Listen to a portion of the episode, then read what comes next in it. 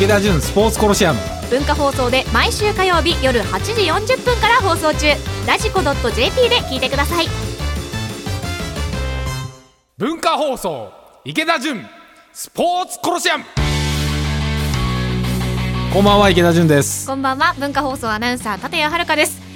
自転車ロードレースの最高峰ツール・ド・フランスの名前を付けた2019ツール・ド・フランス埼玉クリテリウムがおととい27日日曜日埼玉新都心駅周辺で開催されました。今夜はその会場周辺で取材した池田さんのレポートをお送りします。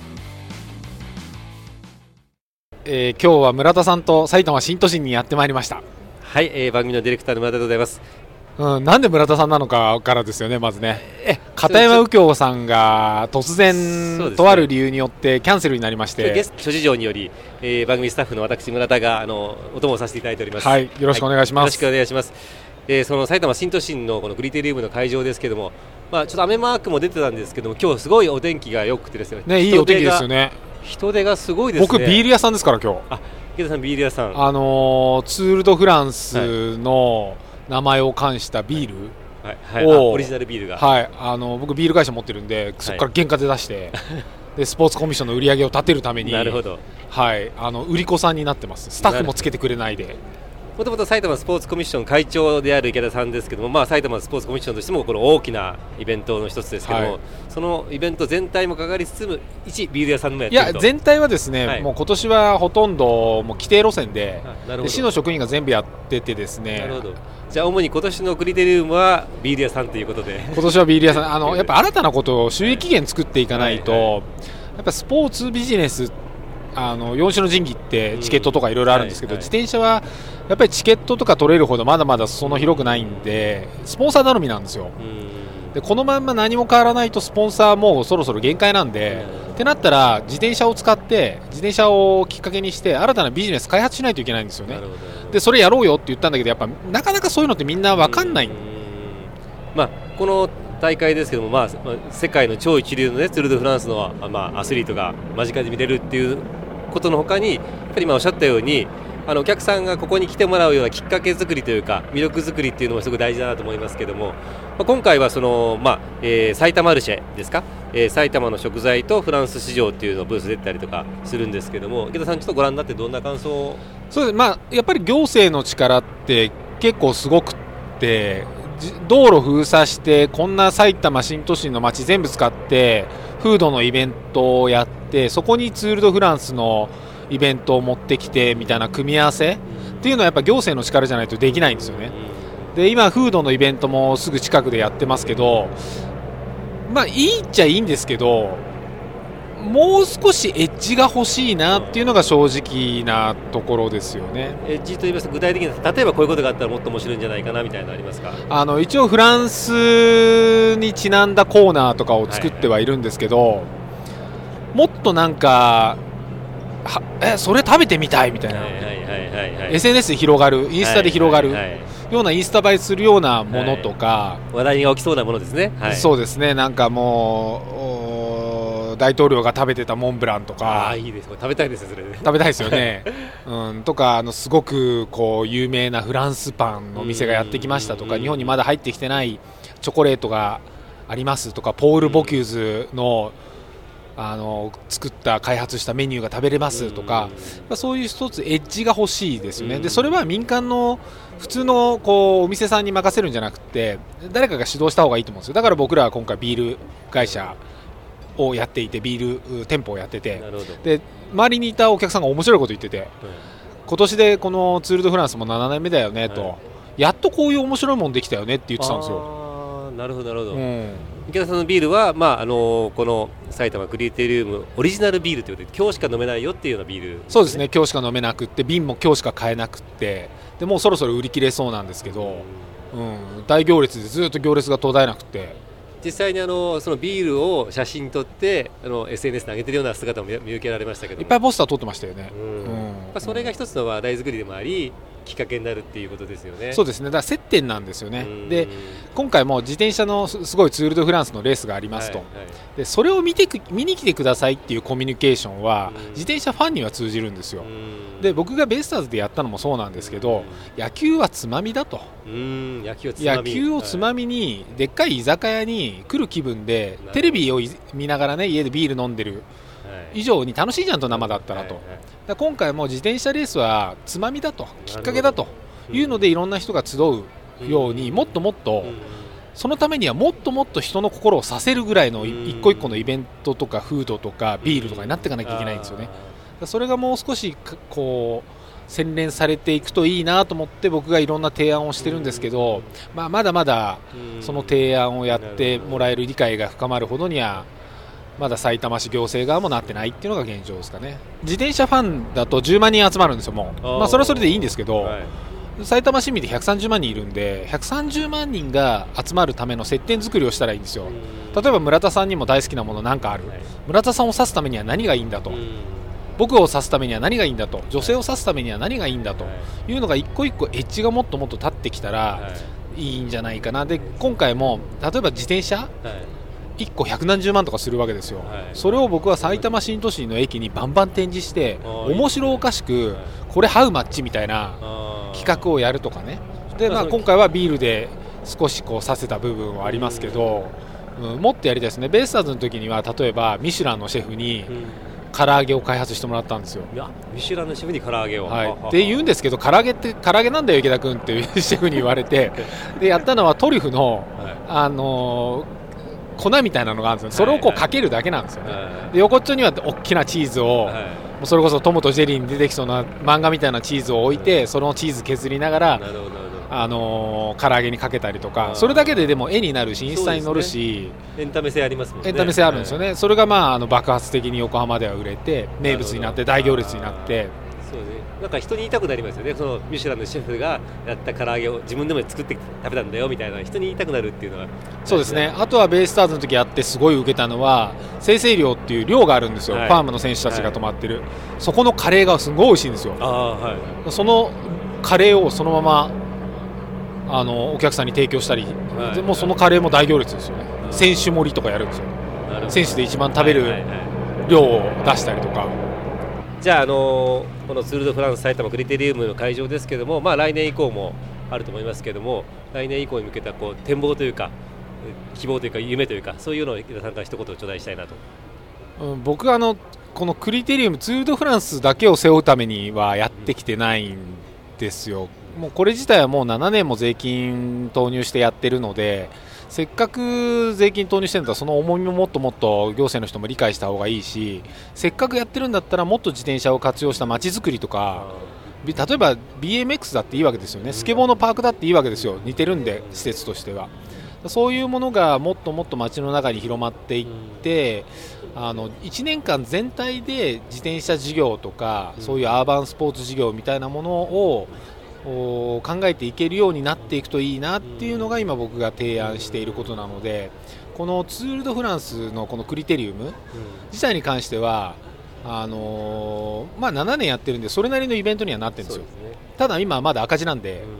これをもう少し収益上げていく例えばグッズのコーナーも行って分かると思うんですけど今日横ですあのスーパーアリーナで Superfly のコンサートが今日ちょうどね、はい。でとある人がグッズを買いに追いかけあのクリテリウムの自転車レースのグッズを探してたらグッズって書いてあるサインを追いかけていったら Superfly のグッズのお店だったっていう。違ったですね。いやだから民間がやる方が強いんですよ。うん。売る意志が強いんですよ。うで売るものが面白いんですよ。んなるほど。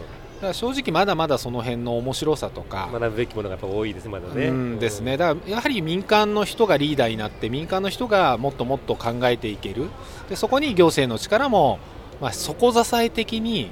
あのコラボレーションするっていう形になっていくともっといいものになると思いますけどね。うん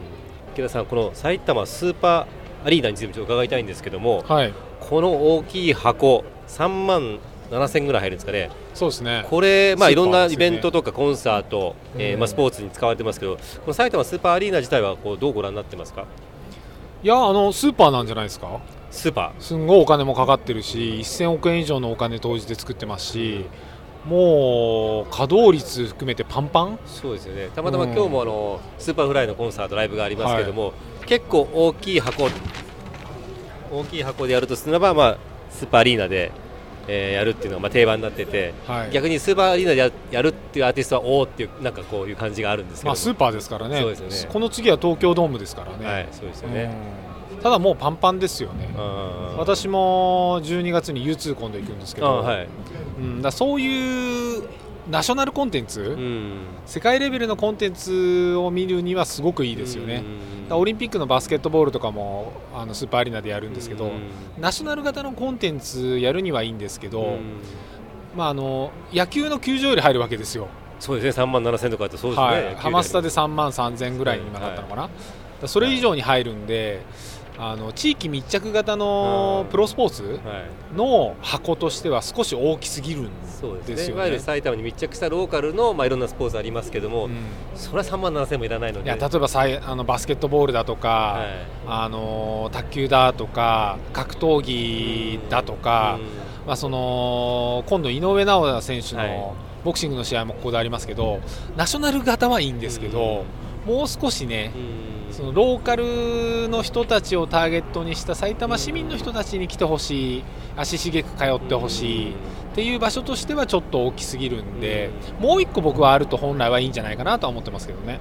数千人ぐらい5000か？ら1万じゃないですか。5000から1万ぐらい、うん、まあ、できるできないは私は分かんないですけど、はい。はい、まあ、誰かが言わないと検討も始まらないんで言ってみてますけど。そのまあ埼玉スポーツコミッション会長でもあられますけども、まあ、埼玉のスポーツ全体を盛り上げてスポーツの街とするには、まあ、こういう大きい箱も必要だけども5000から1万ぐらいのそうするといろんな競技がそれこそローカルでそうホームスタジアムにできる。ホームアリーナにできる。で、まあ、全部の地域がそれがやるっていう時代も箱物の時代は終わってるんでただやっぱり130万人もいるマーケットなので横浜の次は関東圏だと埼玉市なわけでね、でそこが、まあ、適切なマーケットに対してまだ箱物自体が僕は足りてないんじゃないかなってもう1年近く仕事しててすごい感じるところはありますよね。逆にその、まあえーと、ナショナル大きなイベントスポーツイベント、まあまあ、稼働率はまあすごい高いということなんですけどもこれを使っ使ってからだからこそ使うからこそできるようなイベントっていう可能性ありますかね？スポーツイベントっていうのは埼玉として。スーパーアリーナですスーパーアリーナです。まああのいろんなのできるんじゃないですか？フィギュアスケートだってそうだし、まあ、ボクシングだってそうだし、例えばテニスだってそうだろうしテニスもその決勝は分かんないですよ。例えば、錦織対ジョコビッチみたいなのを見るけども、それ以外の、あのー、セミファイナルとかそういう試合は例えばそのローカル型のミニアリーナの方でやってとかそういう使い分けもできるし。決勝だけここでやるとなるほど、もっと多様なスポーツの形ができるようになりますよね。変な話あの幕張の方でやってる、えー、音楽野外フェスみたいなもの、ね、はい、サマーソニックみたいなものだって、はい、今日もそのマルシェっていうフランスの食のイベントとかやってるところでも、まあ、簡単なミニコンサートやったり、はいはい、スーパーアリーナではもうメインの、はい。あそうですね、うん、例えばオアシスとかやったり、でもう一個ミニアリーナがあったらもう少し、あのー、例えば椎名林檎とか、はいはいはい、埼玉の子なんで、はい、っていうようないろんなこうもっともっとエンターテインメントのこう視野っていうか可能性は広がりますよね。だから、江川さんの話を伺ってると、やっぱりどんな話に共通するのが、点じゃなくて面で考えるみたいな印象があって、このこういう箱物もそうですし、エンターテインメントのイベントもそうですけど、点じゃなくてこう、いろんな面でこうお客様を巻き込んでいくっていうような印象はすごくするんですけど。それ結局、接点なので、やっぱりいろんな人はさっきも言いましたけど、あの趣味がみんな違うわけですよ。うん、で全員が全員 Superfly を見るんだったらいいんですけど、うん、130万人埼玉市民がいたら中に Superfly で入れる人、まあ、 Superfly のファンでもいいんですけど130万人が全員そうってことはないんでってなったら、まあ、面で考えて接点を多様に作っていって、まあ、いろんな楽しみ方、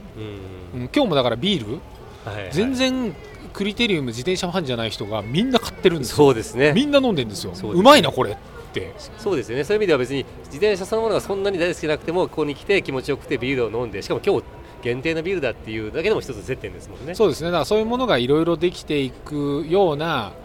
まあ、まず街の環境ハードがあったところにコンテンツを埋め込んでいって接点を作っていけるとまあ、その大元のコンテンツ今日は自転車ですけど、自転車自体へのファンもどんどん増えているしそこにスポンサードしたいと思う人もどんどん増えるんですよね。一点気になったことがあったんですけど今日会場に着いたらですね埼玉新聞の号外っていうのがもらえましてあ、はい、こいつパッと広げると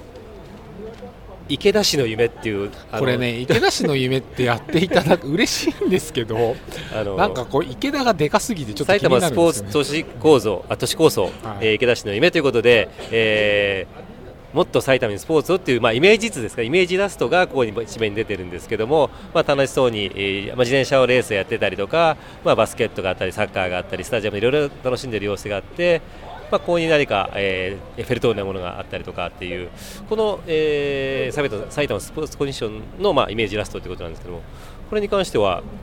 池田さんのコメントで埼玉市を遊び場にっていうコメントも出てますけど、はい、これねいろんな思惑があって最初はやっぱり地方新聞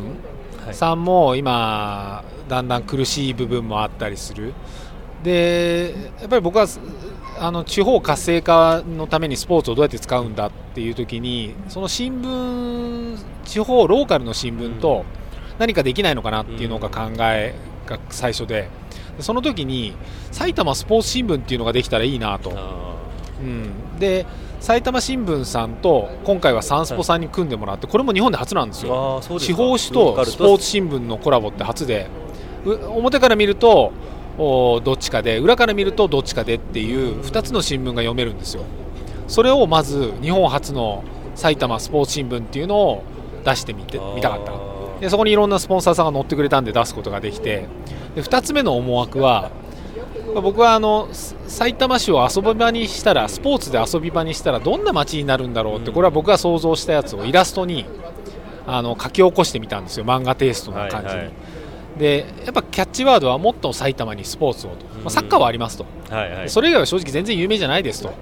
こんなに大都市なのイメージですね。確かに、うん、で自転車レースもやってますと。けどまだまだそんな埼玉超えては全然有名じゃないですと。じゃあ街全体を遊び場として捉えた時に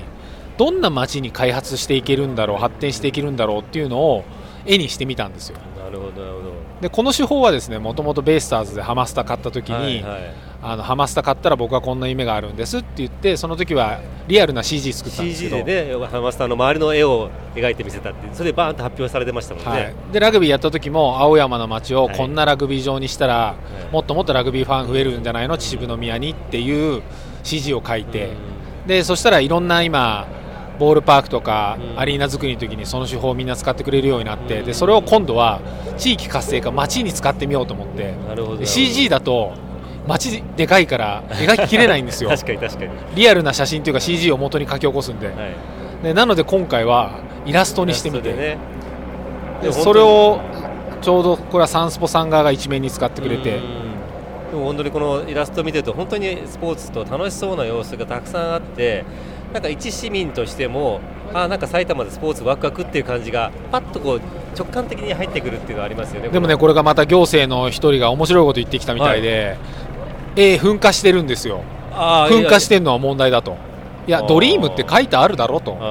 なんでそういうつまらないところで人の上げ足を取りに来るのと。もっと発展的なポジティブな意見言うことできないのと。でこれは絵を描いた人のアイコンなんですよ。絵を描いた人はあの楽しさを表現するために噴火させる。で今いろんな天災が起こってますよ、はいはいはい、けど天災が起こっていることとじゃあ本当に噴火が今リンクしてますかと、はい、噴火はリンクしてないじゃないですかと。噴火起こったらやんないですよそりゃ。けどそれは遊び心で夢なので、ね、なんでもう少し寛大に捉えられないのかなと。絵全体を捉えてほしいけどその重箱の重箱の隅をつくみたいな感じになっちゃうとねせっかくこの夢のある絵があってスポーツで埼玉を盛り上げるみたいなところがあるんですけど。だからこういうなんかまずは一番最先端っていうか、うん、一番理想はこれで、うん、これが実現できるかできないかっていうのは話は別で、うん、ここから何を実現していけばいいんだろうっていう心に埼玉の人たち、行政の人たちがなっていってほしいなって思いで一番エッジの効いた状態で僕はあのまずみんなに提示をしていて、うん、で僕正直よそ者なわけですよ。まあそうですね、うん、そうですね。横浜の人間であり、鎌倉の人間であり、なのに埼玉をもっと変えたらって思っているんだけどやっぱ自分ごと思っってその土地の人が変わってってくれないといけないので、これあのサンスポの人に言われたのはあ池田さんは埼玉の人を変えたいのねって言われてなるほど、うん、すごいこう色を出さないんですよ、横浜の人ってビビッドで、はい。すごい文句も言ってくるしい。ろんなこと言ってくるんですけど、埼玉の人って昨日の夜言われたのはちょっと陰湿な部分あるからねって言われて 言わないんだよって。でもこの新聞とかもそうだし僕埼玉新聞でコラム書いてるんですけど、みんな見てんですよ。池田さんぶっ込むねと。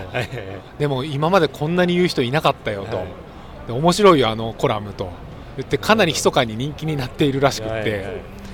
で僕はもう言っていってみんなが変わってくれないと埼玉の人の心が変わってくれないと物事動かないと思ってるんで、うーん。まあ、それであのあいつは言い過ぎだとか問題だって言われて追い出されるんだったらそれはそれでいいんですけど、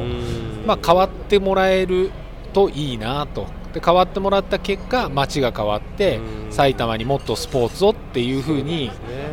本当にスポーツの埼玉での在り方が変わってくれればあすごくいいんじゃないかなと思ってるんで。なるほど、うんよくね地域創生とかねスポーツで町おこしと言いますけどまずは人を変える人の気持ちを変えるっていうところからそういうためにこう例えば一つの手法としてこういうイラストがあるっていうのがよくわかりました。まあでも得てしてあいつはけしからんっていうのが先に来るんですよ。でも分かる人は分かる。ええそうで昨日も分かる人はすごい分かっていた。あなのでそういう人たちは応援する応援したいって言ってくれてるんでまあ焚きついていってそっちの民意が主流になってくると本当にスポーツで地域創生スポーツコミッションの一つの在り方っていうのができてくんじゃないかなっていうふうには思いますよね。ーまあ、そういう意味では池田さんこうパイオニアとしてこういろんなボールを投げ続けなきゃいけないし、まあ、もちろんや矢面に立つって大変かもしれないですけどこれからもちょっと役割が大きいですね。いや矢面に立つといろいろ損することもいっぱいあるんですよ言うから。損する人生だなと思いながら。そうですか。まあなのであの村田さんに慰めてもらいながら、というわけで、えーガラッと変わって続いてはこのコーナーに参りたいと思います。スポーツ夢ぐり機構。ということで今回特別編ということで池田さんにまたおすすめする温泉を伺いたいんですけども、はい、どどっちどっち？箱根の天山の温泉。はいはい今、あのーちょっと天災が多くって、各地いろいろ水の災害で苦しんでますけど、箱根も、まあ、少し苦しんでいる部分があってで僕はまあ神奈川の人間ではあるんで、あの昔？は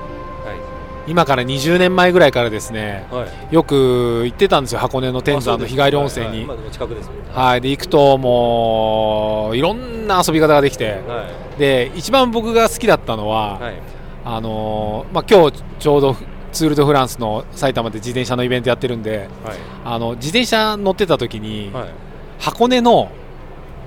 あの箱根駅伝のコースあるじゃないですか、はい下に車を置いてですね、はい。天山のところらへんに、はい。でそこから箱根駅伝の山の神のコースをですね上り下りをやるんですよ。自転車で？自転車で友達と。すんごい辛いんですけど。いや普通に考えてあのなんていうんですか車でも結構辛そうな坂ですよいやだから僕は自転車も辛いじゃないですか。だからあの山の神箱根駅伝の人たちの辛さもなんとなまくあ。すっごいなここ登んだあのスピードでって思うんですけどでそれをこう自転車で登って下りはすごいですよ。まあそうですね。もう。で裏にもう一本道があったりしてえー。あの、まあ、箱根のメインの通りだと、はい車も多いんで自転車でスピード出すと危ないんで、裏の方の通りとかで安全な通りとかあったりするんですけど、それを降りてきてで最後に天山で、あーいいですね。はい、お風呂に入って帰るっていう。でもつ実際に登るときってどどど普通に登れるんですか？だってもうと泊まり泊まりですよだって。普通に登らなかったら漕いでないじゃないですか。いや自転車じゃないじゃないですか。そうですけど自転車押して登ったら自転車いらないじゃないですか。そうですけどだってあの坂って想像できないですよあの坂を。いやもう今は無理だと思いますね。あ当時は頑張ってたんで。うスーパーアスリートだったんですね。いやね今思えば何なんで登りたいと思ったんだろなるほど。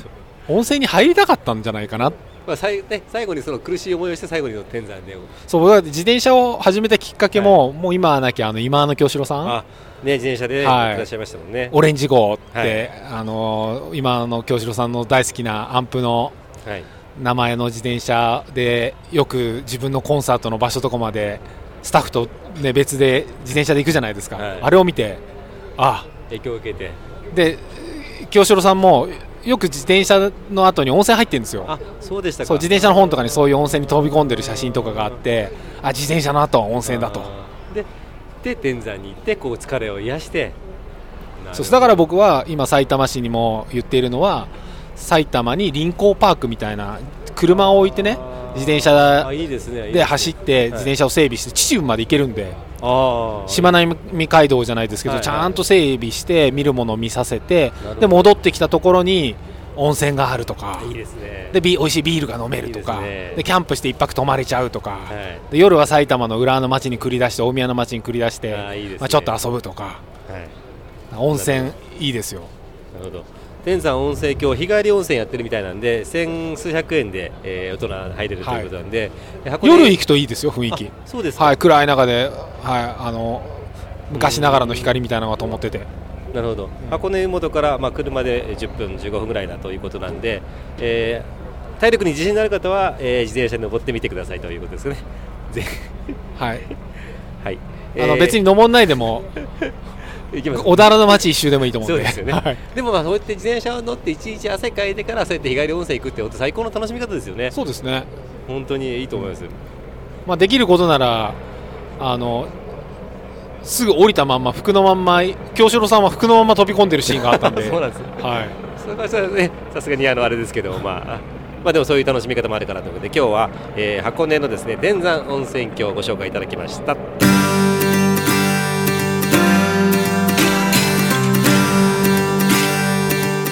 は2019ツール・ド・フランス埼玉クリテリウムの会場で収録した池田さんのレポートをお届けしました。